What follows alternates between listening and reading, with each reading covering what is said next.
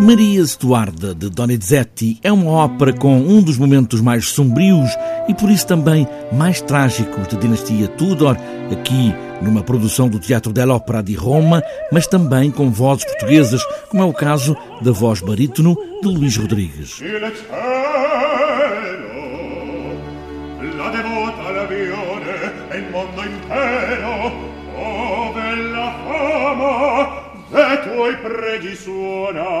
É um papel eh, relativamente secundário no contexto da ópera, mas, eh, mas que tem a sua importância.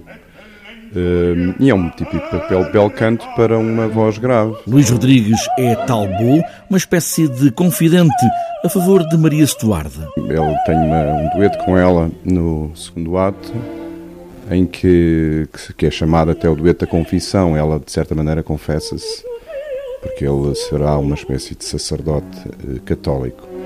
Um, e portanto é um papel muito, muito grato, muito bonito, porque realmente é um prazer fazer bel canto, é um dos grandes, um das, dos pontos altos para qualquer cantor se eh, cantor lírico, porque realmente é, é um período absolutamente enfim, de ouro para as vozes, digamos assim.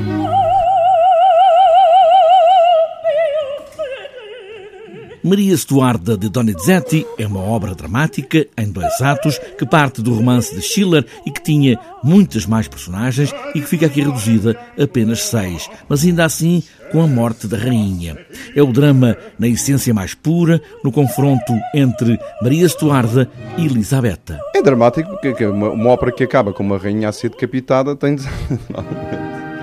De ser dramática. Portanto, é sempre. Sim, é uma ópera muito séria, não há aqui lives de, sei lá, de comicidade ou de, ou de leveza, em momento nenhum, diria. Uma ópera trágica, mas ao mesmo tempo romântica, com velas em todo o palco, numa encenação muito mais preocupada com o canto e o drama. Não diria minimalista, mas assumidamente focado, digamos, nas personagens, portanto, sem distrair demasiado com o ponto de vista cénico, com o aparato cénico, mas, tem, mas é muito bonita de ver, tem imagens muito fortes, muito bonitas e, portanto, põe esse foco nessas nas personagens. Numa encenação muito crua, Luís Rodrigues fala em dar toda a luz às vozes das personagens.